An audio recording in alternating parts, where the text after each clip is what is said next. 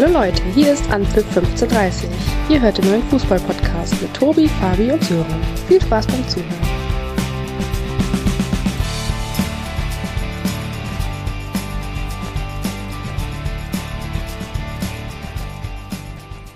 Anpfiff 15.30 ist zurück, der vierte Spieltag liegt hinter uns. Ja, ein ereignisreicher vierter Spieltag. Äh, die vermeintlichen Krisenteams haben sich zurückgemeldet. Leverkusen und Leipzig können doch noch dreifach punkten. Darüber werden wir sprechen, aber auch über das ja, derzeitige Überraschungsteam Union Berlin. Dafür haben wir extra einen ja, waschechten Union-Experten in die Sendung geladen. Den werden wir uns nachher auf jeden Fall auch nochmal anhören. Ähm, ja, ich, äh, mit dabei sind natürlich heute auch wieder Tobi und äh, Fabi aus der Landeshauptstadt Düsseldorf. Jetzt hätte ich fast den Namen meines äh, Lieblingskollegen äh, vergessen. Ähm, aber ich hoffe, dass äh, beide sich jetzt melden. Ja, einen wunderschönen guten Abend, Sören. Hallo auch von meiner Seite. Danke, Sören. Ja. Trotzdem vermisse ich irgendwie äh, Tobis Einleitung, die immer eine Woche lang vorbereitet wird und dann ohne Fehler abgelesen wird. Sensationell. Ja, ja, Spontanität ist nicht meine große Stärke, deswegen ähm, alles schön weit vorbereiten und äh, ab nächste Woche, Fabi, wenn ich wieder ein bisschen mehr Vorbereitungszeit habe, dann wirst du auch wieder eine schöne Einleitung von mir äh, zu hören bekommen. Aber Nichts also, anderes ist zu erwarten. Genau, genau. Selten enttäuscht worden. Nein. Ja, so, möchtest du heute ein bisschen durch die Sendung führen oder durch den Podcast führen? Ja, ich merke schon, heute ist äh, erneut wieder alles anders. Äh, Tobi drückt sich ein bisschen vor seiner äh, eigentlich eingeplanten Arbeit, aber das kriegen wir schon hin. Ähm, nee, ich glaube, wir wollen, wollen dir einfach nur ein bisschen Selbstvertrauen nach der 0 zu 7 Klatsche äh, von letzter Woche geben. Dann darfst du heute mal ein bisschen mehr sprechen. Oh. Die Spielzusammenfassung kommst ja rum, von daher. Und am ja, Freitag hat ja auch der VfL Bochum den vierten Spieltag äh, ja, eröffnet und ist mit einer unglücklichen oder vielleicht dann doch verdienten Niederlage aus dem Breisgau wieder abgereist? Ja, mit einer wirklich schmerzhaften äh, 0 zu 1 Niederlage. Ich glaube, ähm, wir haben ein äh, richtig, richtig gutes äh, Freitagabendspiel gesehen. Insgesamt 53, äh, 43 Torabschlüsse, also das war auf jeden Fall beste Unterhaltung. Ähm, ja, aber erneut keine Punkte für den VfL Bochum, der sich das durch seinen Auftritt eigentlich verdient hätte. Aber erneut ein individueller Fehler, der dann zu dem Elfmeter geführt hat, ähm, sorgte dann dafür, dass der SC Freiburg äh, drei Punkte einfangen konnte. Aber ich glaube, ähm, der Auftritt macht jetzt wirklich Mut für die nächsten Wochen mit, mit Bremen und, und Schalke. Ja, zwei direkte Konkurrenten und äh, da müssen auf jeden Fall jeweils drei Punkte her. Anfangsphase sah ja vom VfL weitestgehend auch ähm, ziemlich gut aus, früh draufgegangen. Auch schon den einen oder anderen Abschluss durch Asano ja gehabt. Der SC Freiburg hatte am Anfang doch schon ein paar Probleme ins Spiel zu kommen, auch hinten rauszuspielen. Der VfL Bochum hat das eigentlich ganz gut gemacht.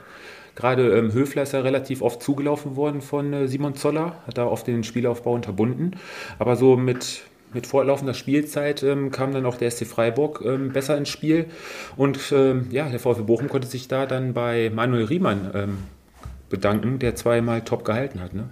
Ja, also der, der Saisonstart für Manu war ja nicht wirklich optimal. Ähm, aber es ist halt so, in, auch in dieser Saison, es wird einem nichts geschenkt. Nach einer sehr, sehr guten Saison in der Verga im vergangenen Jahr, ähm, ja, muss man sich jetzt neu beweisen. Und die ersten Spiele waren nicht gut, auch von der gesamten Mannschaft nicht. Aber jetzt der Freiburg-Auftritt, ja, war besser. Ich glaube, wir haben auch ein sehr, sehr gutes äh, ja, Debüt vom Beginn an von, von äh, Goralski gesehen mit äh, Toto auf der Doppel-6.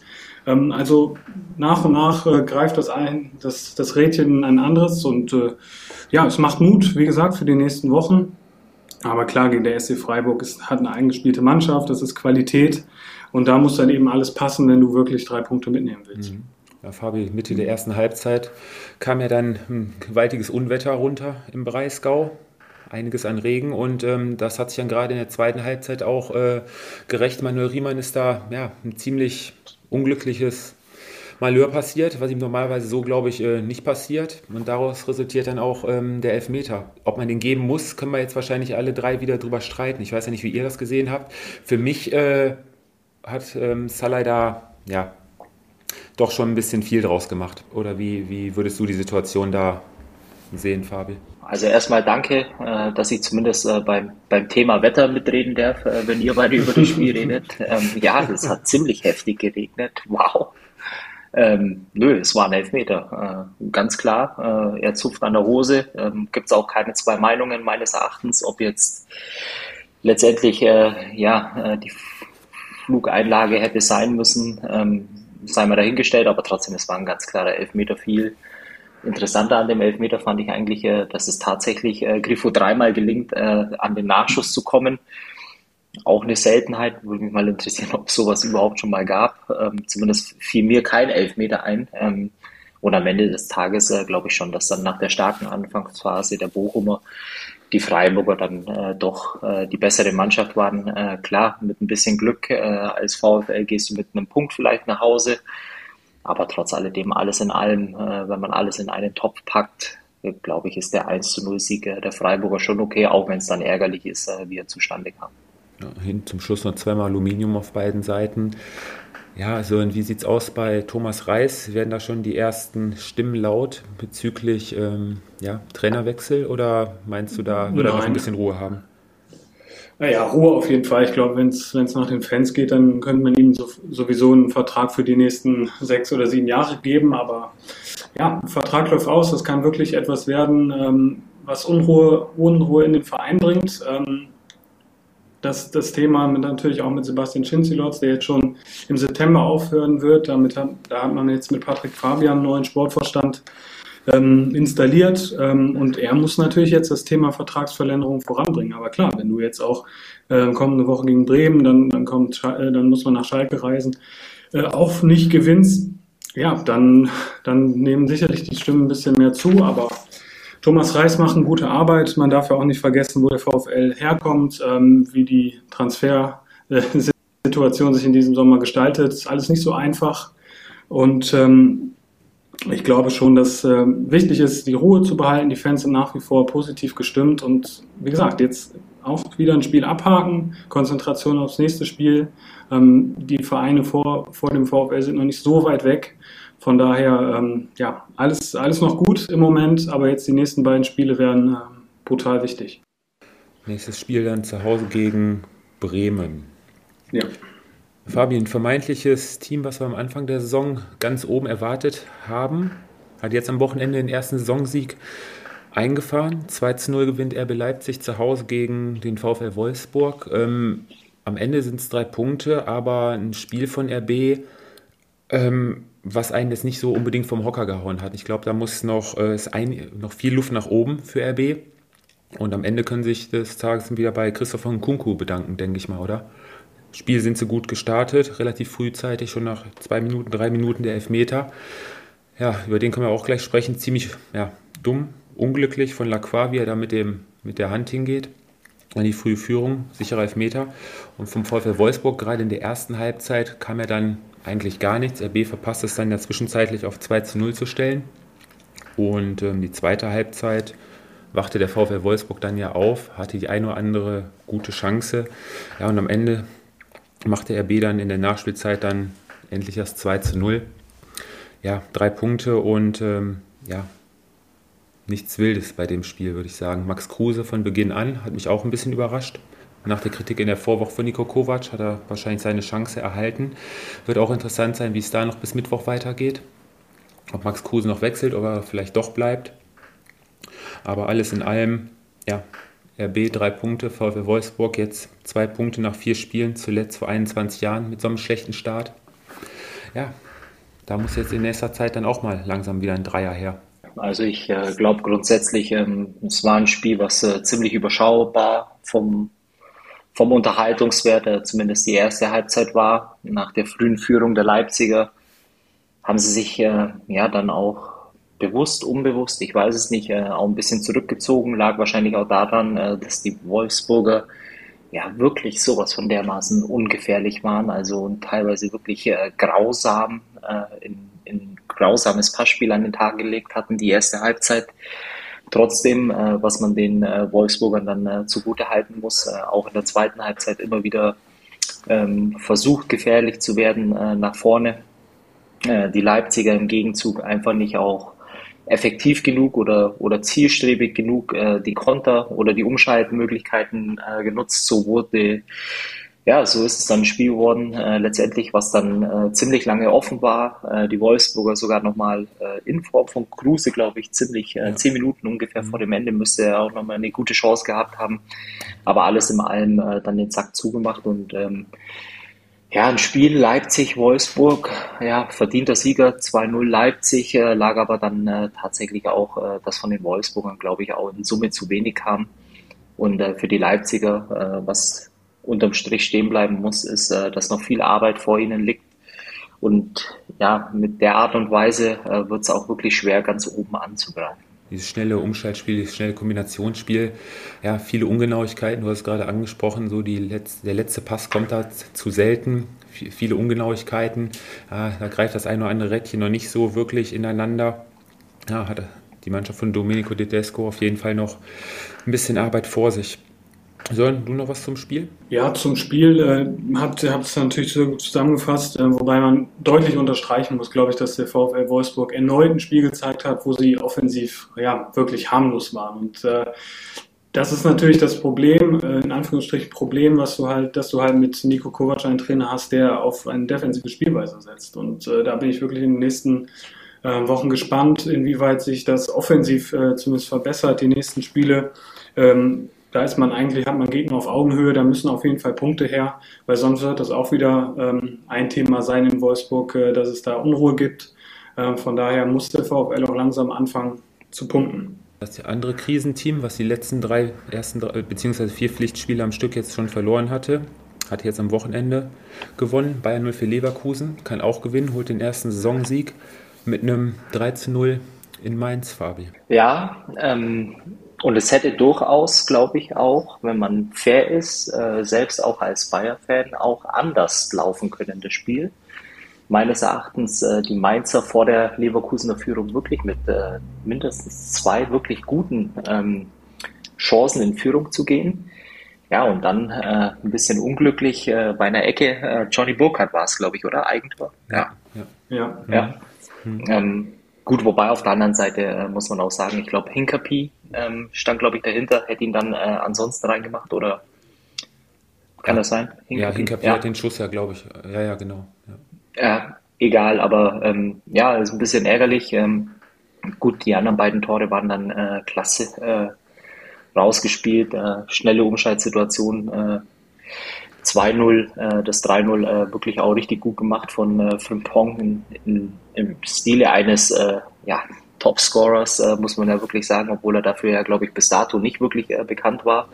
Ähm, trotz alledem und am Ende des Tages sieht es nach einem äh, deutlichen Leverkusener Sieg aus, äh, wo für die Mainzer durchaus aufgrund der Anfangsphase vielleicht ein bisschen mehr drin gewesen wäre, wenn äh, einer der Bälle reingegangen wäre. Ja, ich sag mal gerade, gerade die ziemlich unglücklich agierten natürlich bei dem 2 und bei dem 3-0 hier ähm, Alexander Hack und äh, Maxim Leitsch. Ne?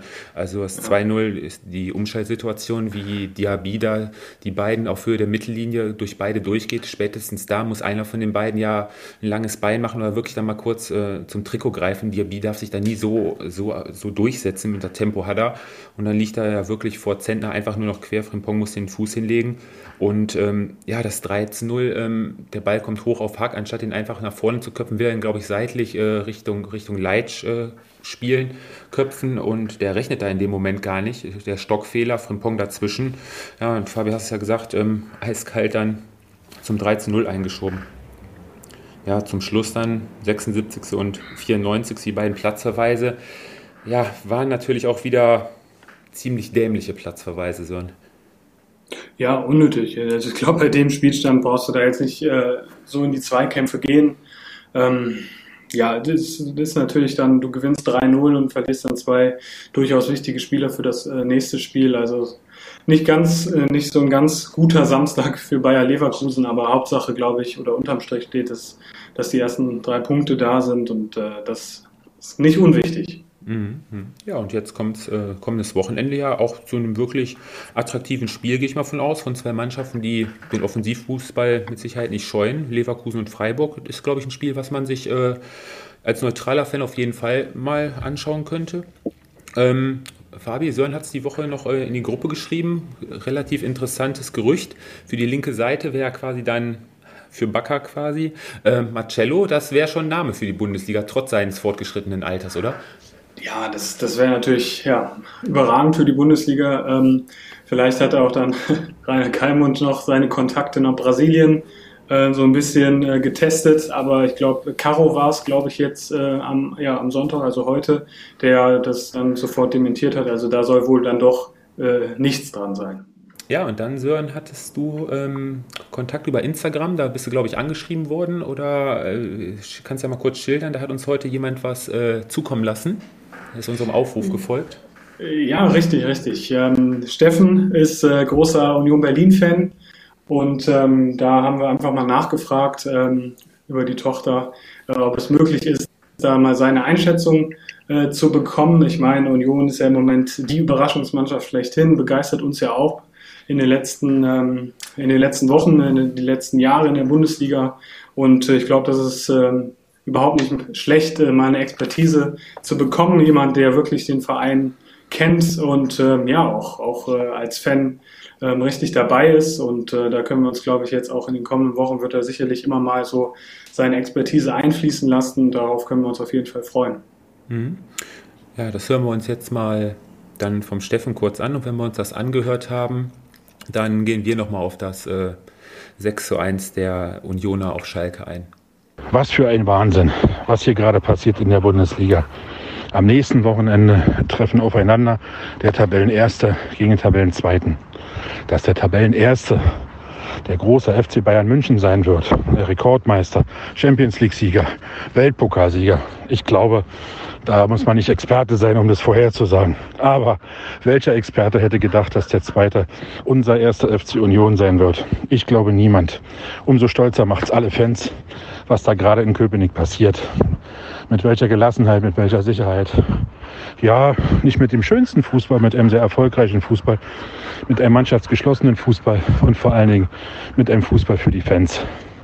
Ich habe mich so gefreut, als ich vom Fernseher gestern gesessen habe und gezittert habe und gesagt habe, Mensch, ah, Schalke, zehn Spiele hintereinander haben wir zwar gewonnen als Lauf jetzt in der Bundesliga, aber irgendwann geht auch diese Chance mal zu Ende. Noch nie gegen Schalke gewonnen und dann gewinnt man 6 zu 1. Was für ein Wahnsinn und was für schöne Tore und die Fans, die gejubelt haben, äh, auswärts auf Schalke. Eine kleine Weltreise, aber waren auch wieder dabei und haben wieder schön laut im Stadion gesungen. In dieser riesen tollen Arena auf Schalke war der Union-Block der lauteste. Und ja, ich kriege mein Grinsen die nächsten Tage nicht aus dem Gesicht. Und es wird so lange anhalten, bis wir gegen FC Bayern München, wie gesagt, der erste spielt gegen den zweiten.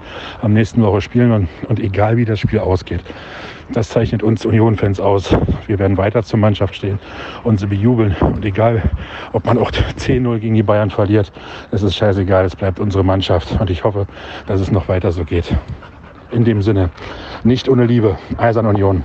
Ja, 6 zu 1 am Ende ja, Schalke auseinandergefallen. Ob man so, denke ich mal, waren ein paar schöne Traumtore zum Schluss mit bei. In der Höhe, glaube ich, äh, doch schon ein, zwei Tore dann doch zu viel ausgefallen, Fabi. Also ich bin hin und her gerissen, ähm, zu sagen, ja, ein 6-1 ist natürlich zu Hause eine richtige Klatsche. Ähm, ähm, auf der anderen Seite muss ich ja wirklich auch sagen, äh, wer die Tore äh, gesehen hat, es war ja teilweise wirklich Hanebüchen ähm, und äh, die Art und Weise, wie dann äh, letztendlich auch verteidigt wurde, gut. Äh, die Schalke haben dann äh, zwischenzeitlich nochmal versucht, wirklich ein bisschen aufzumachen, nach vorne zu gehen, aber teilweise es war ähm, sorry to say für jeden Union-Fan. Ähm, ich bin total Sy Sympathien für Union Berlin. Hammer, dass sie so weit oben stehen. Aber ähm, im Grunde genommen äh, war es, glaube ich, am Samstag auf Schalke auch ein erfolgreiches äh, Kick-and-Rush-Fußball. Und äh, ich weiß nicht, wie ihr beiden das seht, aber äh, die meisten, äh, zumindest äh, Tor 6, 4, waren mindestens äh, lange Bälle von hinten raus. Ähm, Abwehrfehler katastrophal. Ähm, und ja, und irgendeiner steht vorne und äh, macht das Ding rein. Ähm, ja, da müssen sich die, die Schalker wirklich auch äh, den, den Schuh ein Stück weit selber anziehen. Äh, gut, das letzte Tor von, von Michel, das war natürlich auch Bombe, äh, genauso wie das äh, dritte von, ähm, Haberer, mhm. äh, klar. Ähm, trotz alledem, äh, das war sehr, sehr schwach äh, verteidigt und das ist dann äh, nicht erste Bundesliga-like. Ähm, trotz alledem ähm, die Ausgangssituation, die sich die Unioner jetzt gelegt haben, äh, zehn Punkte, zweitbester Sturm, zweitbeste Abwehr. Halleluja. Ähm, ich glaube, äh, wenn es so weitergeht, äh, dann haben wir an den Unionen äh, ziemlich viel Spaß. Wie gesagt, mich würde äh, nach wie vor interessieren, äh, wir hatten ja diese Woche auch bei Instagram eine Umfrage, inwiefern der Spielstil ähm, auch für, für die Nicht-Union-Fans attraktiv ist. ich kann dazu nur sagen, solange es erfolgreich ist, absolut top. wie gesagt, ähm, bin gespannt auf nächste Woche. Ja, die Serie von äh, Renault hält auch an. Jetzt äh, elf Spiele am Stück ungeschlagen, acht Siege, drei Unentschieden. Um, ja, die Schalker, das gerade, das fängt beim 1-0 an nach einer Ecke, ähm, wird reingeschlagen. Am zweiten Pfosten wird der Ball wieder in die Mitte gelegt. Dann ist Torsby zur Stelle mit seinem ersten Saisontor für Union stand auch in der Startformation das erste Mal. Ähm, da war schon keine Zuordnung. Der eine hat sich auf den anderen verlassen. Danach haben die Schalker sich aber, fand ich, auch nicht unterkriegen lassen, haben danach weiter offensiv nach vorne gespielt und auch ihre, ihre Chancen gesucht und ähm, dann auch den Elfmeter bekommen, den Bülter dann ja auch äh, sicher verwandelt hatte. Ja, und dann fällt das, äh, das 2-1, wo du wieder sagst, auch wieder mega unglücklich, ähm, wird der Ball abgefälscht von Schau. Ähm, Schwolo kriegt den, kommt da glaube ich nicht mehr richtig hin oder sieht ihn zu spät den Ball. Und äh, kurz vor der Halbzeit natürlich das 3-1 äh, maximal bitter. Ein richtig schönes äh, Fund aus 25 Metern von Yannick Habra. War auch zu spät für Sehen, für Schwolo. Ja, und dann bekommst du nach, wie viel waren es? Eine Minute war es dann in Halbzeit 2 gespielt. Geraldo Becker, nach schöner Ablage von Sibachu, macht dann das 4-1 und da war das Ding dann auch äh, komplett durch. Ne? Und die, und die restlichen Tore aus 5 und das 6-1 Fabi durch Michel, was ja gerade angesprochen.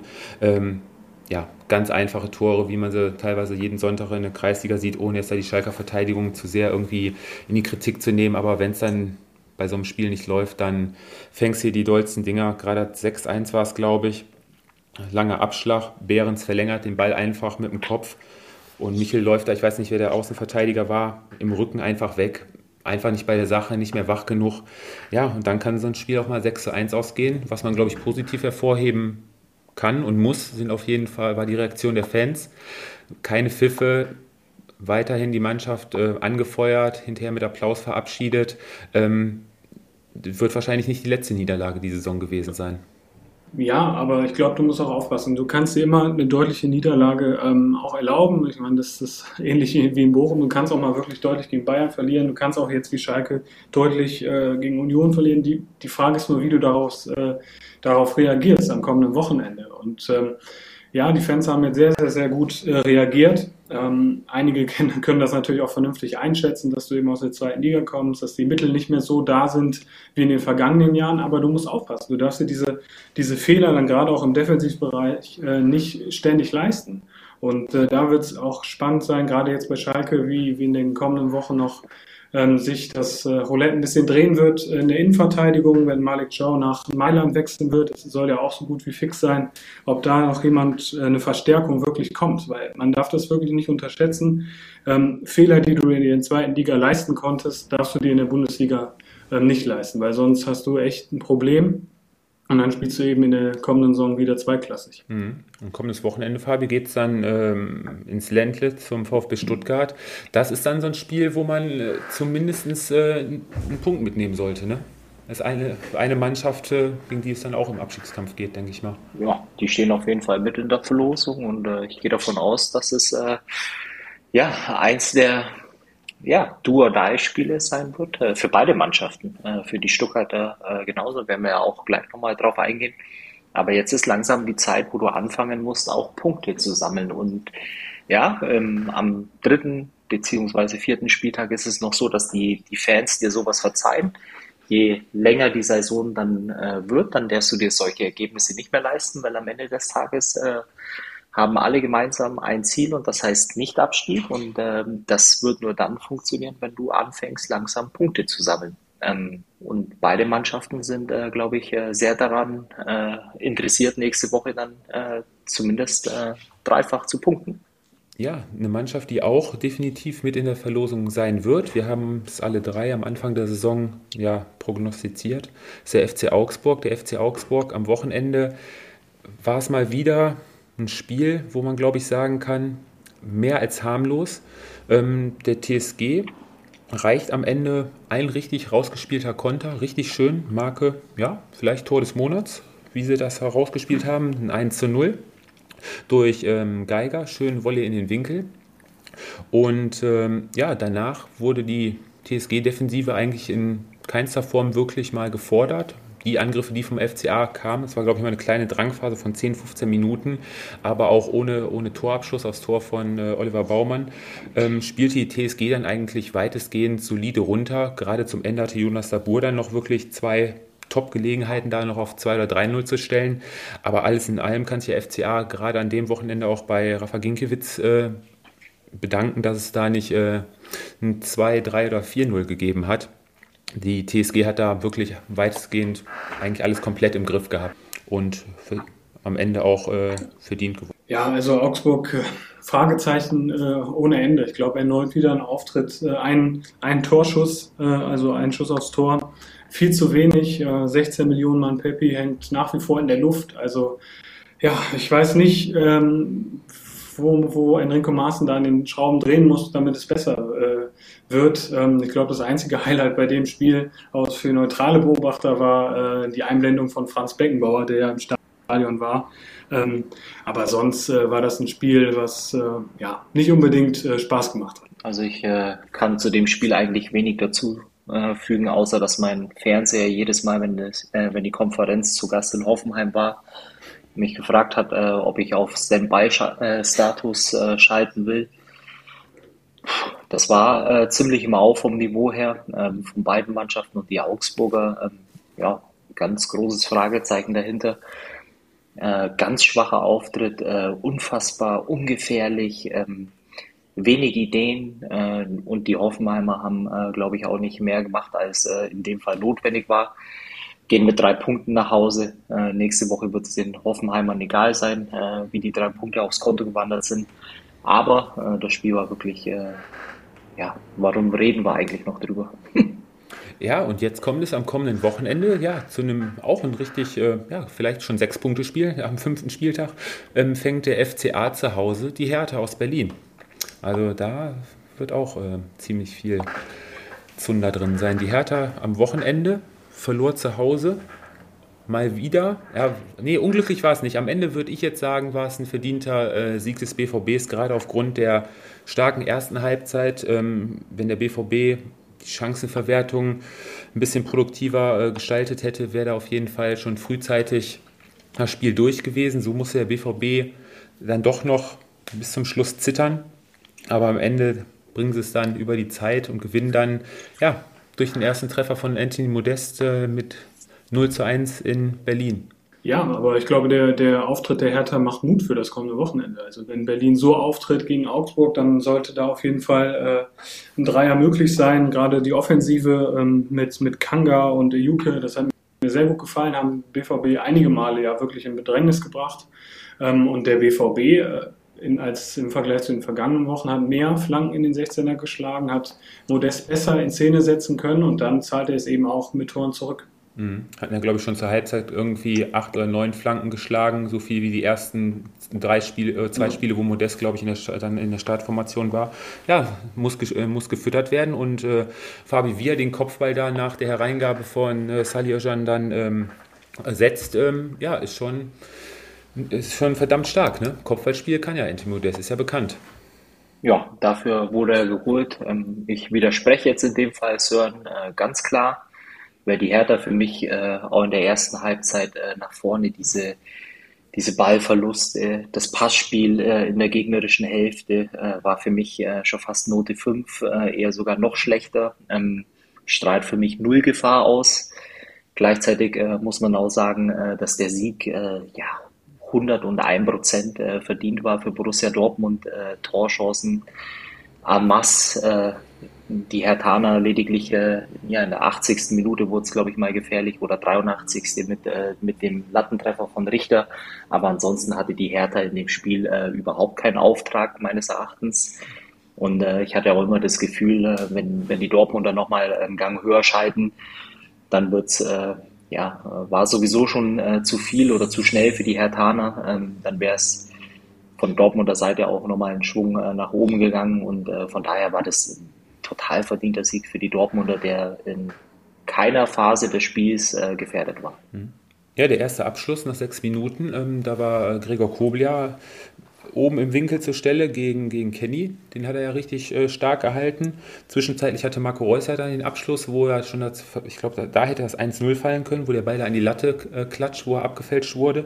Ja, und in der zweiten Halbzeit, ähm, relativ zum Ende der Partie, hatte äh, Bellingham auch zwei, drei sehr gute Gelegenheiten. Ja, drei, glaube ich, drei hintereinander. 72, 74, 76, äh, mhm. glaube ich, äh, Dreifachchance. Aber wie gesagt, äh, Sören, vielleicht äh, kannst du mir nochmal erklären, äh, wie du siehst, äh, was da bei der Hertha besonders Mut macht oder warum am Samstag mehr drin gewesen wäre. Ich sehe da null. Ja, also ich muss schon sagen, das hat mir äh, vorne gut gefallen. Also die, die Geschwindigkeit ist schon da. Klar war der BVB drückend überlegen, aber der, aber der Hertha hatte schon ein oder andere Moment, wäre da der letzte Pass besser gekommen, äh, wären schon sicherlich Chancen entstanden. Und wie gesagt, das gefällt mir eigentlich ganz gut, auch in den letzten Wochen. Ejuke, Kanga, auch äh, Luke Bacchio, das, also du hast vorhin schon Tempo und die Qualität eigentlich. Nur du musst es auf den Platz bringen. Und da hast du jetzt vielleicht am kommenden Wochenende gegen Augsburg äh, natürlich bessere Möglichkeiten als gegen Dortmund. Also es ist auf jeden Fall kein Vergleich äh, in der Offensive zum, zum äh, Ende oder die ganze letzte Saison. Ne? Also dass sie sich qualitativ äh, das, was passieren musste und was und auch äh, vorne Neuverpflichtungen geholt werden mussten, hat, äh, hat die Hertha ja soweit, glaube ich, ganz gut gemacht. Und die Leute, die sie da geholt haben, machen zumindest Mut für, für Partien gegen sage ich jetzt mal, Mannschaften auf äh, Hertha-Niveau, ne, wo sie dann auch punkten müssen. Aber es muss halt auch mal ein Ball ins Tor. Jovetic hatte da noch ähm, zwischenzeitlich in der zweiten Halbzeit noch eine gute Gelegenheit. Ja, und Marco Richter halt kurz vor Schluss. Ne? Wenn es da ganz dumm läuft, steht der BVB am Ende des Tages dann wieder mit einem Punkt da, aber am Ende, ja, drei Punkte. Ganz interessant vielleicht noch, ähm, der BVB jetzt viermal in den letzten vier Jahren äh, gleich gestartet, jetzt auch wieder neun Punkte. Also von daher ähm, der BVB eigentlich soweit gut im Soll, was das angeht. Kommenden Freitag kommt die TSG Hoffenheim dann ins, in den Signali Luna Park. Ja, Fabi, und dann kam der Samstagabend. Wir hatten uns ein schönes Spiel erhofft, der, aber der Angstgegner war zu Gast und ja, am Ende des Tages stand da jemand im Tor bei Borussia Mönchengladbach, der, glaube ich, jeden Bayern-Fan komplett hat verzweifeln lassen. Ja, auf jeden Fall. Also ich finde auch so, dass es ähm, ja, ein Spiel war, was man sich durchaus am Samstagabend äh, gut anschauen konnte. Ähm, mit dem Ergebnis haben im Vorfeld äh, die allerwenigsten äh, gerechnet. Ich glaube, die Bayern haben äh, auch ein starkes Spiel gemacht. Ich glaube, man muss erstmal äh, so oft auch äh, zum Abschluss kommen, dass dann am Ende des Tages ein Weltklasse-Tag von, von Jan Sommer ähm, ja, sozusagen das Unentschieden rettet. Ähm, ja, ist dann in, in Summe vielleicht für die Bayern ärgerlich, aber trotzdem, ich glaube, man kann den Jungs äh, überhaupt keinen Vorwurf machen an äh, vielleicht einem normalen Tag. Ähm, geht dann so ein Spiel 3, 4, 5, 1 aus äh, bei den Chancen, die sie hatten. Ähm, und wie gesagt, es ist ein bisschen schwer, das auch ähm, ja, so ein Stück weit einzuordnen, weil ich glaube, äh, in, in, Summe war das wirklich starkes Spiel äh, der Bayern. Da kann man den äh, Jungs null Vorwurf machen, oder? Denke ich auch. Also gerade in der Anfangsphase, da haben die Bayern ja so einen Dauerdruck entwickelt, ähm, nur auf ein Tor gespielt. Gladbach konnte sich ja überhaupt nicht hinten befreien. Die Bälle wurden spätestens auf Höhe der Mittellinie abgefangen und dann über außen immer wieder der nächste Angriff angeschoben. Es fielen ja auch die Tore, die vermeintlichen zwei, drei Abseitstore waren, glaube ich, dabei. Ne? Ja, und dann Jan Sommer, wie viele Schüsse waren es, glaube ich, am Ende? Sören hatte, glaube ich, einen neuen Rekord aufgestellt, was das Neun, 19, glaube ich, ja. ja. 19 parierte Schüsse, Abschüsse waren, glaube ich, auch äh, bei den Bayern in Richtung, ich glaube, fast eine 3 vorne, ne? oder kurz vor der 30. Ne? Also am Ende des Tages, ähm, ja, gegen Bochum hast du noch sieben Stück gemacht. Ja, und wenn du dir dann diesen einen Fehler erlaubst, wie es dann kurz vor der Halbzeit war, Fabi, durch äh, Upamecano, ja, dann kannst du am Ende des Tages vielleicht dann auch äh, als Verlierer auf den Platz gehen, wenn es ganz, ganz schlecht läuft. Ne?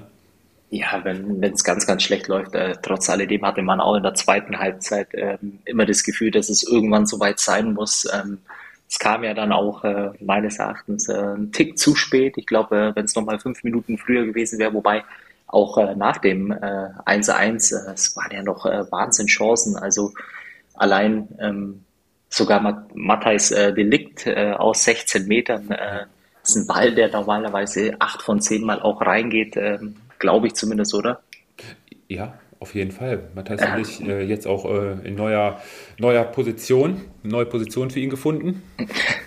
Ja, ich glaube, es, es war einfach äh, der körperlichen Präsenz ja, ja. Äh, geschuldet, äh, dass er äh, jemanden gesucht hat. Aber ähm, was halt schon auch Spaß macht, trotz dem Ergebnis, äh, wenn man das vielleicht mal ausblendet, ja, die Art und Weise, wie da offensiv Fußball gespielt wird, ähm, auf allerengstem Raum. Äh, ich glaube, die Gladbacher waren ja dann teilweise mit äh, ja, elf Mann äh, rund um den eigenen 16er und die Bayern haben trotzdem immer noch äh, Lösungen gefunden und kamen zum Abschluss das macht schon verdammt Spaß, äh, dazu zu.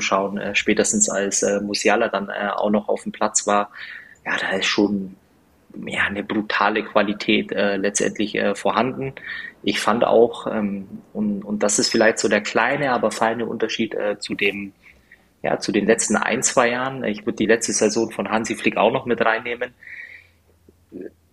Abgesehen von diesem katastrophalen Patzer von Upamecano hat es auch äh, nach hinten ähm, relativ, fand ich, gut ausgesehen. Also alles wegverteidigt. Äh, auch Upamecano hat eigentlich äh, ja, ein richtig starkes Spiel gemacht. Hernandez äh, wird auch immer besser und eigentlich alles wegverteidigt, äh, bis auf eben ja, diesen katastrophalen Bock, äh, den er da geschossen hat. Und äh, nach vorne hin äh, braucht sich keiner Sorgen machen beim FC Bayern, weil das sieht schon ja, ziemlich, ziemlich cool aus. Mhm. Und jemand, der richtig Bock hatte, Sören, also jetzt das zweite Spiel in Folge, der hat sich auch in jeden Zweikampf äh, reingeworfen und hinterher auch äh, wie wild dann mit dem Schiedsrichter noch diskutiert, weil er mit der einen oder anderen Situation nicht zufrieden war. Leroy Sané, also äh, war schon äh, mit einer der absoluten Aktivposten bei dem Spiel.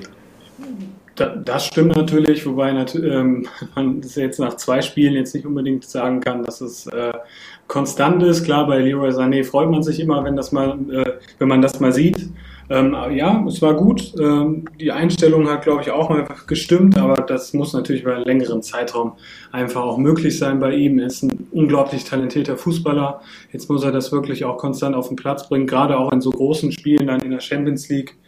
Ähm, aber das war schon ein guter Auftritt. Was mir aber auch sehr, sehr gut gefallen hat, ähm, be beziehungsweise wer einen richtig starken Eindruck meiner Meinung nach hinterlassen hat, war Benji Pavard. Also dieser Pass da auf Sané, der war richtig gut. Ich glaube, das ähm, hat uns zwar nicht zum Tor geführt, aber dieser, ich meine, das waren, glaube ich, 60 oder 70 Meter von hinten raus in die Spitze rein. Ähm, also da wird auch äh, Neuzugang Mas Masraoui äh, noch ein bisschen brauchen, bis er äh, Pavard von seiner Position verdrängt. War eigentlich äh, eine interessante Situation in dem Spiel, weil ich glaube, es gibt viele Spieler, die sich in, in dem Moment fallen lassen, äh, wo sie berührt werden. Und äh, Sané ist ja weitergelaufen, oder? Ja, ja. ja. Wobei ja. Ähm, Itakura da auch ein absolut mega geiles, perfektes Timing bei der Grätsche noch äh, gefunden hat. Ne? Also war Aber ja, wenn er sich, äh, wenn er sich fallen lässt, äh, rote Karte im Zweifel sogar. Äh, nee, dafür war er zu weit weg, aber elf Meter wäre es wahrscheinlich nicht geworden, aber wäre eine klare rote Karte gewesen. Ähm, von daher auch ähm, ja, Hut ab an äh, Sané, dass er weiterläuft und es zumindest probiert. Ich dachte eigentlich eher, dass er versucht, äh, um Sommer herum, äh, weil er ja im vollen Tempo kommt, er hätte sich ja nur den Ball vorbeilegen müssen. Gut, sei es wie es ist. Ich glaube, äh, da gab es noch äh, ganz viele andere Chancen, die man jetzt aufzählen könnte. Ähm, am Ende des Tages, glaube ich, äh, für die Bayern viel zu wenig. Ähm, trotzdem kein Spiel, wo man jetzt äh, sagt, wir haben nur einen Punkt geholt und der Rest der Leistung war äh, überschaubar. Das war schon eigentlich ein wirklich äh, gutes Spiel, was die äh, Bayern abgeliefert haben. Ähm, von daher gibt es da, glaube ich, äh, wenig ähm, ja, zu kritisieren. Mhm. Aber, Außer die Chancenverwertung, selbstverständlich. Genau, ja. Aber trotz alledem, so gut die Bayern gespielt haben, auch ein Lob für die Mannschaft von Daniel Farke, die, die, sich den Punkt auf jeden Fall gerade aufgrund des Einsatzes, der Zweikampfführung, äh, wie sie sich da in die Zweikämpfe geschmissen haben, viel Laufarbeit geleistet haben, ähm, auch auf jeden Fall den Punkt äh, verdient haben. Ne? Also letztes Jahr, glaube ich. Kann ich jetzt äh, beides widerlegen, Tobi, weil äh, die Gladbacher weniger gelaufen sind als die Bayern und auch die Zweikampfquote äh, schlechter als die der Bayern war. Ja, gebe ich dir ähm, recht. Und Stati ja. was natürlich äh, auch dann äh, ein Stück weit, ja, schon auch, äh, wenn du in der Bundesliga in der 72. Minute mit Krämpfen am Boden liegst, ja, da, dann sieht man dann schon, dass es dann äh, gewolltes äh, Zeitspiel war, gehört mit zum Spiel dazu, okay. Ähm, Punkt mitgenommen aus München, mit dem keiner gerechnet hat. Von daher Hut ab. Mhm. Aber äh, ich glaube, ähm, ja, ob Aber, jetzt äh, ja. Aber du weißt ja selber, wenn du hinten mit, was war es am Ende in 5-4, 5 war Reihe hinten, 4 davor, ähm, sind die Räume eng, dass du da zwangsläufig ja äh, nicht so viele Wege laufen musst und dadurch wahrscheinlich auch auf weniger Kilometer kommst. Äh, sei jetzt mal dahingestellt, aber ähm, der Einsatz hat gestimmt. Ähm, haben sich da überall reingeworfen, teilweise ja, wo Itakura da auf dem Boden lag. Ich glaube, erste Halbzeit war es, wo er den Fuß noch rumreißt. Auch eine richtig coole Aktion, wo er den Schuss da geblockt hat. Ja, also mit der Leistung können die Gladbacher auf jeden Fall äh, zufrieden sein. Glücklich war es am Ende mit Sicherheit, dass da ein Punkt bei Rom gekommen ist, aber am Ende des Tages brauchst du das dann auch in München. Ne? Hat ja, glaube ich, so am, äh, nicht wirklich viele mitgerechnet, dass da überhaupt was zu holen war bei den Bayern, gerade nach den ersten drei, vier guten Pflichtspielen dieses Jahr bei den Bayern. Wird dann interessant sein, wie es am kommenden Wochenende äh, bei Union Berlin aussehen wird. Wobei die letzten Jahre ja Mut machen, äh, da sind wir ja immer mit recht deutlichen Ergebnissen wieder nach Hause gefahren. Ja, die letzten Niederlagen von Union waren gegen Bayern und gegen Dortmund. Ansonsten alles an der Försterei gewonnen oder zumindest einen Punkt geholt. Ja, einen Punkt am Wochenende, heute, am heutigen Sonntag, hat auch der VfB Stuttgart geholt beim ersten FC Köln, der nach dem 3 zu 0 unter der Woche sich jetzt auch für die Conference League qualifiziert hat. Ähm, am Anfang des Spiels der VfB deutlich besser. Mafropanos gerade in der Anfangsphase ein schöner Kopfball, den Schwäbe dann noch entschärfen musste. Und äh, im Laufe des Spiels entwickelte sich eigentlich mehr oder weniger ein Privatduell zwischen Schwäbe und Silas, äh, der ja, dreimal mehr oder weniger Top-Gelegenheiten liegen ließ für den VfB. Die Kölner hatten ja, einige Mühe ins Spiel zu finden, vor der Halbzeit hatten sie eine gute Chance, wo Mafropanos dann äh, den Ball noch so gerade eben vor der Linie klären konnte. Und äh, ja, mit Beginn der zweiten Halbzeit, 56. Minute, ja, die rote Karte für den VfB Stuttgart durch Pfeiffer, der ähm, Sascha Kalajdzic ersetzt hat, der aufgrund, äh, ja, hat, glaube ich, die Verantwortlichen gebeten, doch bei dem Spiel bitte nicht mehr teilnehmen zu müssen. Da steht ja ein Wechsel, glaube ich, kurz bevor nach England. Ja, dann die Kölner das dritte Mal in dieser Saison ähm, in Überzahl, drückten dann auch. Und ähm, ja, mit fortlaufender Spielzeit, wie es dann nun mal häufig bei solchen Spielen ist, viel Theater drumherum, viele Nicklichkeiten.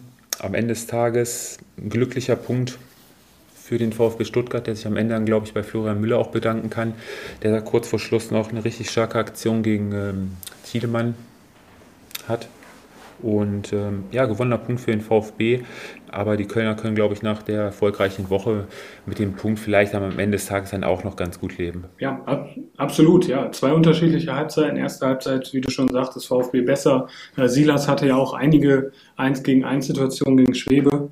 Und äh, zweite Halbzeit dann auch gerade wegen der roten Karte der, äh, der FC ähm, besser. Also ich würde äh, dem eigentlich schon sagen, es ist ein gerechtes Unentschieden, weil der VfB sich das gerade auch in den Schlussminuten ähm, erkämpft hat. Ja, ich sehe es ein bisschen anders, äh, weil ich glaube, äh, in dem Sinne hat sich äh, der VfB eigentlich äh, den Nachmittag selbst ein bisschen äh, kaputt gemacht nach der ersten Halbzeit, wo du halt einfach wirklich in Führung gehen musst. Und das gehört dann eben auch dazu, wenn du in, in der Tabellenregion stehst, dass du dann ja, eben auch deine Chancen nutzt äh, und zumindest mal eine Führung rausholst, ähm, ja, dann kommt es äh, zu einer roten Karte viel zu früh im Spiel, berechtigt äh, im Übrigen äh, aus meiner Sicht.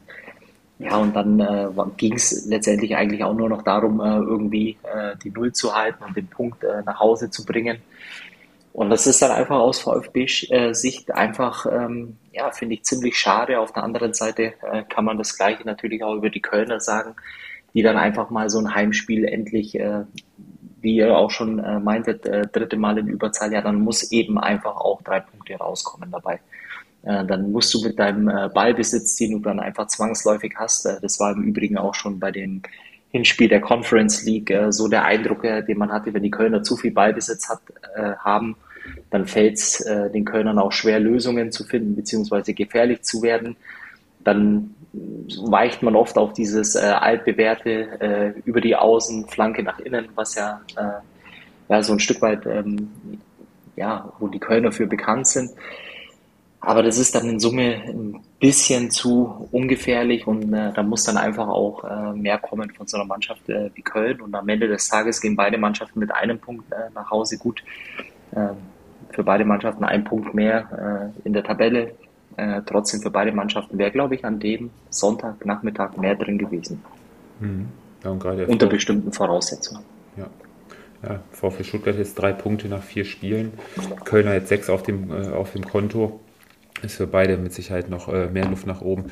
Ähm, Kalajdzic ähm, Abschied bzw. Verlust wird natürlich äh, den VfB äh, ziemlich schmerzen. Ne? Also, ich glaube nicht, dass er wechseln wird. Meinst du nicht? Nö, weil ich äh, glaube, dass äh, Wolverhampton äh, nicht die Ablöse bezahlen wird, die die Stuttgarter haben wollen. Ich glaube, die liegt ja irgendwo um die 20, 25 okay. Millionen, die sie, glaube ich, haben wollen. Ich glaube nicht, dass der Wechsel zustande kommt und ich gehe davon aus, äh, dass äh, Kalajdzic äh, zumindest äh, für ein Jahr verlängern wird, äh, weil es keine Abnehmer gibt.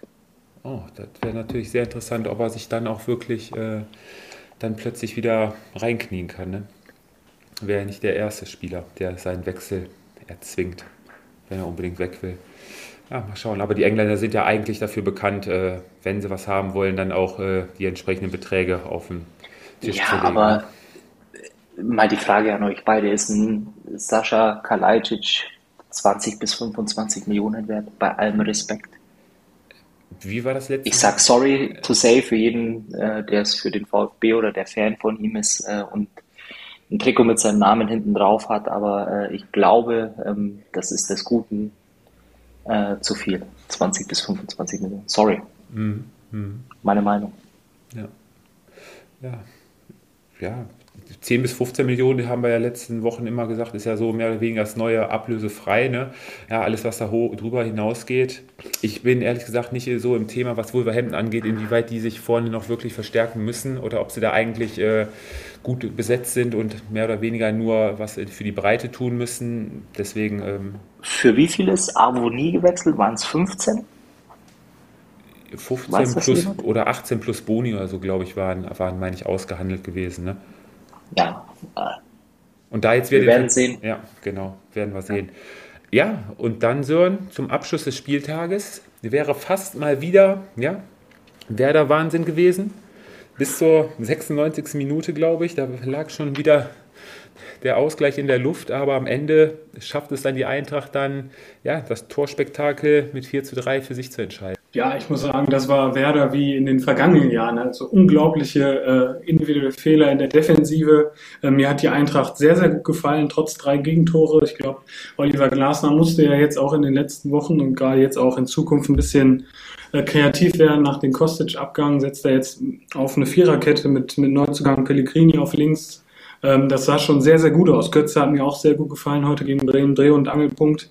Ähm, also das, das war eine richtige Power auf dem Platz und äh, dementsprechend, äh, auch wenn das Ergebnis knapp scheint, ein mehr als verdienter Sieg für die Eintracht.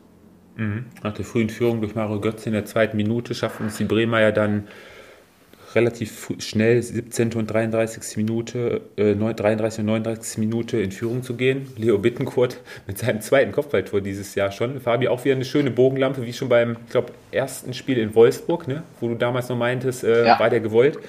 Ähm, ja, aber auch die Eintracht, dass sie nach vorne hin äh, individuelle Qualitäten hat und gerade auch extrem viel Tempo hat man, glaube ich, jetzt bei dem ähm, Ausgleich gesehen durch äh, Lindström. Da ist es ja erst äh, Kolomuani, den haben wir ja die letzten Wochen auch schon angepriesen, dass der auf jeden Fall äh, richtig Spaß machen wird in den kommenden Wochen. Ähm, Nata, glaube ich, drei Bremer und dann ist es Lindström mit einem, einem schönen Heber dann. Ja, und in der zweiten Halbzeit ist dann Gibrisso mit einem schönen Schlenzer, ist nicht das erste Tor, was er so erzielt hat ein guter Distanzschütze. Ja, und äh, die Bremer ja, zu spät aufgewacht. Frankfurt zum Schluss ein bisschen gewackelt, fangen sich dann noch durch einen Elfmeter durch äh, Füllkrug das 4-3. Ja, aber am Ende, ja, vielleicht mit ein bisschen Glück haut Tuta sich das Ding da selber rein. War ja ziemlich artistisch, wie er den da geklärt hat in der 96. Aber alles in allem steht der erste Frankfurter Saisonsieg und ähm, die erste Niederlage für Werder Bremen, die sich aber, glaube ich, trotz der Niederlage weiterhin ziemlich äh, gut präsentieren. War, glaube ich, trotzdem wieder ein guter Auftritt, trotz der Niederlage. Im Gegensatz zu, zu Schalke zum Beispiel als Aufsteiger. Gut zusammengefasst. Ja, stimmst du mir dazu. Das ist schön. Ja, dann sind wir Bundesliga-technisch eigentlich soweit für heute durch. Wir haben ja noch ein bisschen Zeit heute, sind ja gut unterwegs, was das Tempo angeht. Letzte Woche haben wir es ausfallen lassen, weil wir ja ein bisschen ja, Zeitdruck hatten machen wir ein kurzes kurzen Step auf die Insel, Fabi, Sören? Ach so, ich dachte, wir sagen jetzt Ciao Bundesliga, Buonasera Serie A. Wir können Buonasera Serie A sagen, können wir gerne machen. Oder wir fangen auf der Insel an. Da waren ja, sind ja einige Tore gerade jetzt am Samstag gefallen. Da hat sich ja der FC Liverpool und die Mannschaft von Jürgen Klopp ja ziemlich deutlich äh, zurückgemeldet nach Anfangsschwierigkeiten in den ersten Spielen. Ja, das, was über die Bundesliga immer oft äh, gesagt wird, dass es alles eindeutig ist, äh, hohe Ergebnisse. Ich glaube, das haben wir jetzt auch in England gesehen. Liverpool 9-0 gegen äh, Bournemouth. Ähm, ja, Fabian, du möchtest meine Aussprache korrigieren? Nee, ich muss nur lachen, wenn man äh, sowas ausspricht auf allerhöchstem Niveau, wenn die Spiele 9 zu 0 äh, ausgehen, dann ja, ich bin gespannt, wie du das Spiel äh, zusammenfasst.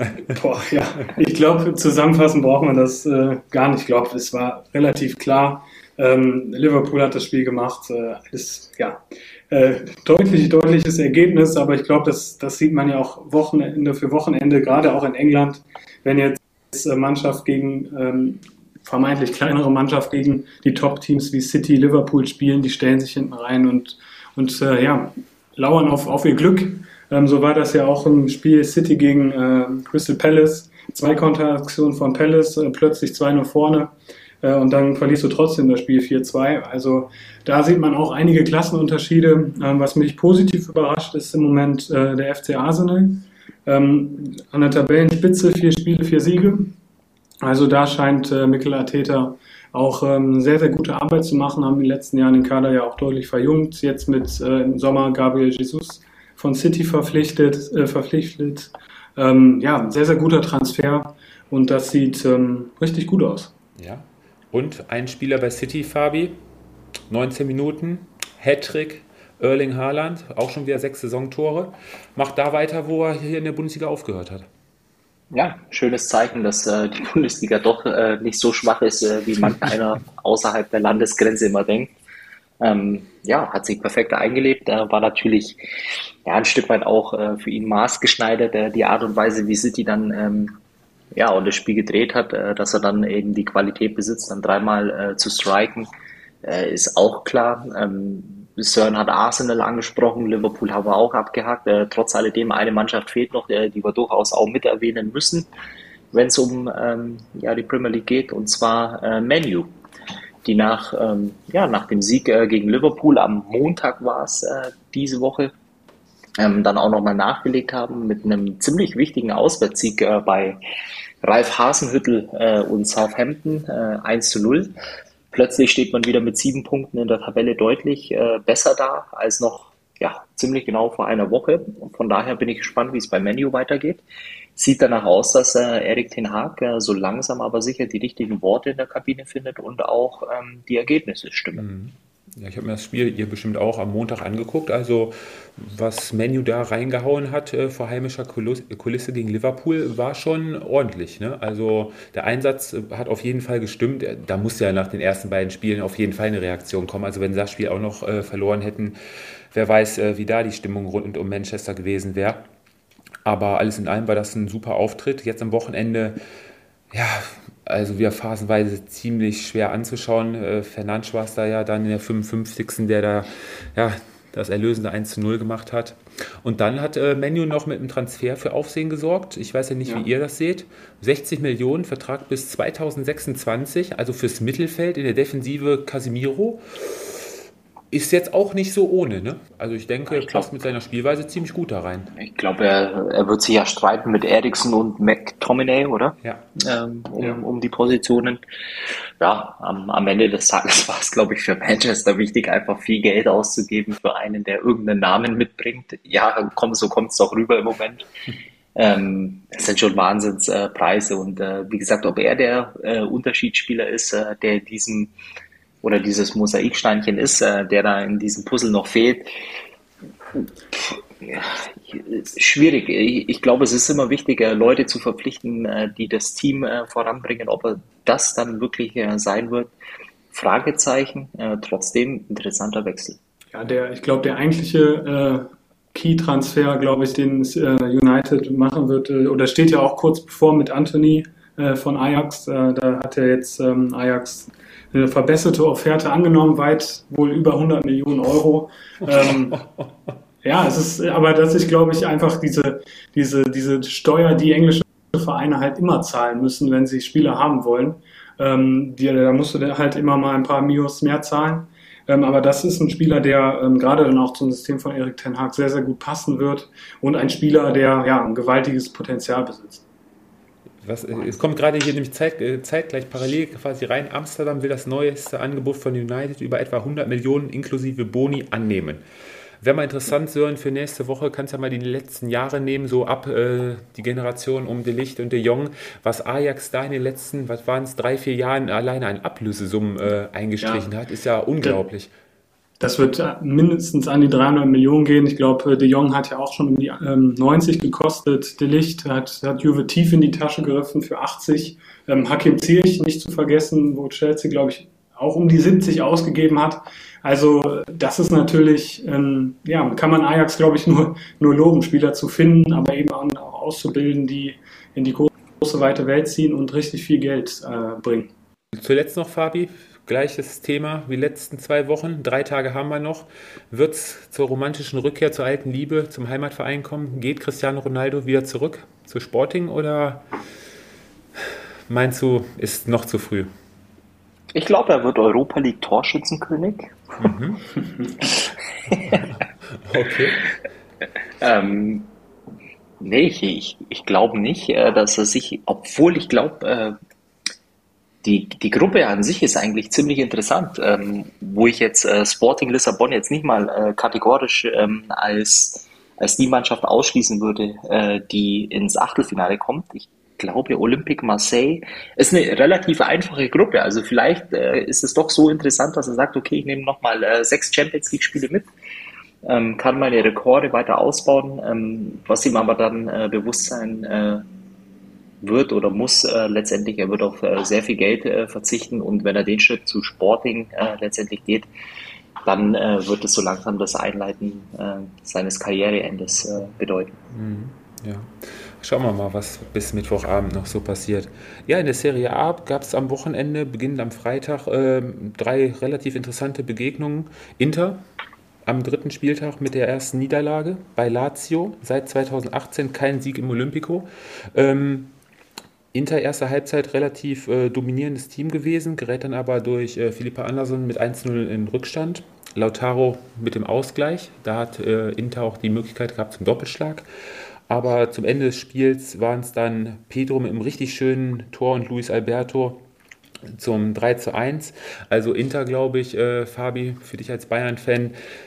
Ich habe hab mir das Spiel angeguckt, also gerade vom Tempo her kann ich mir gut vorstellen, dass äh, Inter da ziemlich schwindelig gespielt werden wird äh, durch die Bayern-Offensive. Ähm, gestern am Samstag, der AC Milan fährt einen mehr als ungefährdeten 2 zu 0 souveränen Heimsieg ein. Leao und Giroud machen da die Treffer. Ähm, vielleicht noch hervorzuheben, erstes Spiel von Beginn an für De Kettelare. Top belgisches Talent, den hat sich Milan ja auch äh, teuer bezahlen lassen. Äh, teuer bezahlt. Also da wird Milan auf jeden Fall die Saison auch noch sehr viel Spaß dran haben. Und dann das vermeintliche Topspiel, die Rückkehr von Paulo Dybala zur alten Liebe nach Juve, leider schon am dritten Spieltag äh, die Begegnung. Ähm, Juve, erste Halbzeit, wirklich sehr dominanter Auftritt. Guckt euch die Highlights an. Ein Traumfreistoß aus 25 Metern von Vlaovic. Richtig klasse unter die Latte. Tickt dann nochmal kurz drunter. Ähm, ja, 2 zu 0 durch äh, Locatelli wurde zurückgenommen aufgrund des vorhergegangenen Handspieles. Ja, und in der zweiten Halbzeit verfällt Juve dann wieder in alte Allegri-Zeiten, in den Verwaltungsmodus geschaltet und ähm, ja, Juve, ähm, die Roma wird dann ein bisschen aktiver und Abraham macht da dann aus fünf Metern nach einer Hereingabe von Dybala per Kopf den, den 1 zu 1 Ausgleich. Das waren so die Begegnungen in Italien. Und ähm, ja, das war international kompakt. Und um das Ganze abzurunden, war ja am Mittwoch noch die Auslosung in der Champions League. Und da hat, glaube ich, der ein oder andere Fan gerade die Mannschaften, die in Gruppe A gelost worden sind, ja, richtig geile Auslosungen zu sehen bekommen. Also dann wird das Auswärtsfahren richtig Spaß machen. Und der FC Bayern, Fabi, glaube ich, kann ja mit seiner Gruppe auch äh, sehr zufrieden sein. Kann man jetzt äh, als Fan sich zumindest sagen. Also sehr zufrieden heißt, äh, dass ich äh, glaube, man, äh, man muss sich schon strecken. Ja, strecken. trotz alledem glaube ich nach wie vor, ähm, dass es einfach nur geil ist, diese Partien schauen zu können. Dienstag, Mittwoch. das Schöne ist ja, dass die Champions League Vorrunde dieses Mal wirklich durchgezogen wird. Das heißt, fast jede Woche gefühlt ist ein absolutes Highlight-Spiel. Ich freue mich mega drauf auf die Spiele gegen Inter, auch gegen äh, Barcelona, ähm, aber auch äh, Pilsen. Ähm, ich finde das absolut genial. Ich kann äh, natürlich auch verstehen, äh, dass der ein oder andere äh, Bayern-Fan äh, sich wünschen hätte, vielleicht ein bisschen leichtere Gruppe zu bekommen, aber ich gehe davon aus, dass wenn, wenn alles passt, wenn alles auf den Platz kommt, ähm, in, in Form so, wie man sich vorstellt, dann kann man auch in der Gruppe durchgehen. Ähm, kann natürlich auch andersrum gehen. Äh, man muss vorsichtig sein, man darf auch nicht zu früh in Euphorie verfallen nach den ersten paar Spielen. Aber das wären richtig coole Spiele, ich freue mich richtig drauf. Mhm. Wir können ja mal ganz kurz noch mal einmal zum Schluss durchgehen, Sören. Ähm, die Leverkusener, glaube ich, ähm, auch eine ziemlich machbare Gruppe, wenn sie da an ihre Leistungsgrenze gehen und das abrufen, was sie eigentlich können. Ja, würde ich sagen. Ich glaube, Atletico ist klarer Favorit in der Gruppe. Ähm, und dann geht es in Platz 3, glaube ich, ist der FC Porto der, der, der Konkurrent, äh, Platz 2 und 3. Und mit Brügge, das sind natürlich äh, dann die beiden Spiele, die du gewinnen musst. Mhm, genau.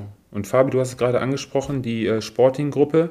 Da ist die äh, Frankfurter Eintracht zugelost worden mit äh, ja. Marseille und Tottenham noch.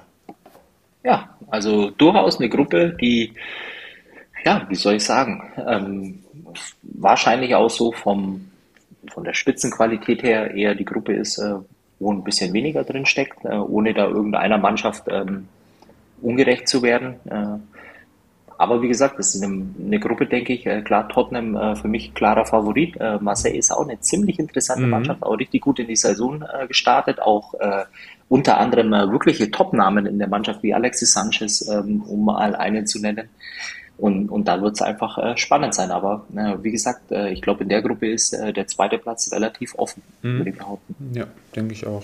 Ja, und ähm, die Leipziger haben auch zwei sehr attraktive Vereine zugelost bekommen, gerade wenn es äh, um die Stadien geht. Da geht, geht es einmal nach äh, Glasgow, nach Celtic. Donetsk kann man jetzt überstreiten. und es geht auch noch für RB nach ins Bernabeu. Also wer ich glaube, ich glaube, äh, Donetsk spielt in, in Polen, glaube ich, in na, Warschau? Wie heißt Nein, nee, nee. das ist nicht Warschau. Ähm, ich finde es raus ja. bis zum Ende der Sendung. Okay. Ja, ähm, ist eine Gruppe, wo, ähm, wenn die Leipziger, wir, wir haben es ja aus der letzten Saison noch äh, im Kopf, wie sie da in der Champions League aufgetreten sind, wäre, denke ich mal, Platz 2 auch äh, möglich. Also, für, also das muss der Anspruch, glaube ich, sein für Leipzig, ähm, die Gruppe als zweites abzuschließen. Ähm, Donetsk musst du gewinnen, beide Spiele. Und ich glaube, klar, Celtic äh, in Leipzig auf jeden Fall. Und dann in Schottland kann man vielleicht mit dem Unentschieden leben, aber du musst auf jeden Fall Zweiter werden. Ja, und ja, wie beim FC Bayern mit dem FC Barcelona gibt es ein Wiedersehen bei Borussia Dortmund mit Erling Haaland, denn die haben Man City zugelost bekommen, den FC Sevilla und äh, Kopenhagen. Wird äh, ziemlich spannend für den BVB. Keine einfache Gruppe, glaube ich. Äh, City ist klarer Favorit. Äh, Sevilla ist eine gute Mannschaft, spanische Mannschaft, äh, die Fußball spielen kann. Ähm, also das wird sicherlich das Duell sein gegen Sevilla um Platz 2. Mhm. Ah, Sevilla spielt ja eigentlich auch viel lieber äh, ähm, im, im, im, anderen Wettbewerb. Von daher äh, lassen wir uns mal überraschen. Aber du musst auf jeden Fall einen Auswärtssieg solltest du da äh, oder zumindest nicht verlieren in Sevilla. Sechs Punkte gegen Kopenhagen. Muss man mal schauen. Ja, das wären dann noch die Gruppen für die Champions League. Und ab dem 9. September, glaube ich, ähm, haben wir dann bis, glaube ich, zum Beginn der Weltmeisterschaft, glaube ich, fast nur ausschließlich englische Wochen. Also da geht es, wird jetzt richtig reingepowert. Hatten sie die Woche noch bei Kai Havertz hatten sie als Beispiel genommen mit der Premier League. Der kommt bis zur Weltmeisterschaft, wenn er bis ins Finale kommt, auf insgesamt 33 Pflichtspiele und hat dann noch das Glück, dass er drei Tage Pause hat und am 26. dann noch sofort wieder beim Boxing Day starten kann. Also, ja, mal schauen, wie viele Spieler da am Ende des Tages äh, ja, auf der Strecke bleiben. Ja, sind wir für heute fertig, Fabi? Der Gewinner des Spieltags. Darf ich damit heute anfangen? Ja, ich weiß eh schon, dass es einer von euch zwei meinen auch nennen wird. Also, also ich, vielleicht haben wir heute auch, kommen wir alle mal auf einen Nenner. Also ich würde heute sagen, Marco Richter. Marco Richter, der nach seiner Erkrankung zurückgekommen ist, gutes Spiel gemacht hat nach der Einwechslung und es äh, ist einfach schön zu sehen, dass äh, auch nach so einer Erkrankung, dass man sich wieder zurückkämpfen kann und äh, ja, an seine Ziele glauben kann. Und äh, da gibt ja noch den einen oder anderen, der da auch noch mit zu kämpfen hat. Und ähm, da drücken wir natürlich auch die Daumen, dass die das gleiche Glück haben wie Marco Richter. Äh, für mich äh, Sven Michel, ähm, Doppelpack gegen den FC Schalke. Ähm, ja, für mich ein Spieler, der eigentlich kein typischer Bundesligaspieler ist mit seinen 32 Jahren, aber ist äh, enorm wichtig für Union Berlin und deshalb mein Gewinner des Spieltags. Auch cool. Jetzt bin ich gespannt, Fabi. Jan Sommer. Da ist zu einfach, zu einfach. ähm, nee, das ist nicht äh, zu einfach. Ich glaube, äh, wer so eine Leistung abliefert, äh, der hat äh, den Titel absolut verdient. Das war absolute Weltklasse. Ich glaube, äh, das Wort Weltklasse ist sogar noch untertrieben. Äh, sensationell, von daher definitiv ähm, der Gewinner des Spieltags von meiner Seite und äh, Schachtel Donetsk äh, spielt in Warschau. Tobi, du hast recht. Ah, doch in Warschau. Ja, gut, guck mal. Ja, Jan Sommer, Fabi, wird ja wahrscheinlich auch dann äh, wahrscheinlich den Vertrag bei Borussia Mönchengladbach im Laufe der nächsten Wochen wahrscheinlich auch verlängern. Denke, ich gehe davon aus, ja. Ne? Ja, dann war es das für diese Woche. Und äh, dann hören wir uns, schauen wir einfach mal, wie wir zusammenkommen, ob Sonntag oder Montag. Wir sind da ja alle flexibel. Und ähm, heute Abend können wir noch spanischen Fußball gucken. Barca und Real sind noch heute Abend am Spielen. Und, ähm, Barca führt auch schon äh, oh, 3-0, glaube ich. 3-0? Aber jetzt zweimal äh, Lewandowski. Ah, macht er also auch da weiter, wo er in der Bundesliga aufgehört hat. Ja, wäre doch gestern nur in der Allianz Arena gewesen, oder? Ja. Oder ist es eine falsche Diskussion? Wir schauen mal. Ja, dann geht nochmal ein Dank raus auf jeden Fall an, wer war es sonst? Steffen? Steffen. Steffen, jawohl. Und auch hier Steffen noch, mit Doppel F. Nicht mit PH. Richtig. Und äh, ja, der Steffen hat es vorgemacht, äh, Leute. Also keine Scheu, traut euch, schickt uns irgendwelche Sprachnachrichten, fasst ein Spiel zusammen, schreibt uns an, äh, wenn ihr Fragen habt. Wir sind für jeden offen der Lust hat, hier mal mitzumachen und ähm, seine Zusammenfassung zu schicken. Ne? In diesem Sinne, einen schönen Restsonntag noch, kommt gut in die Woche und äh, wir hören uns. Bis dahin. Bis dahin. Tschüss. Ciao.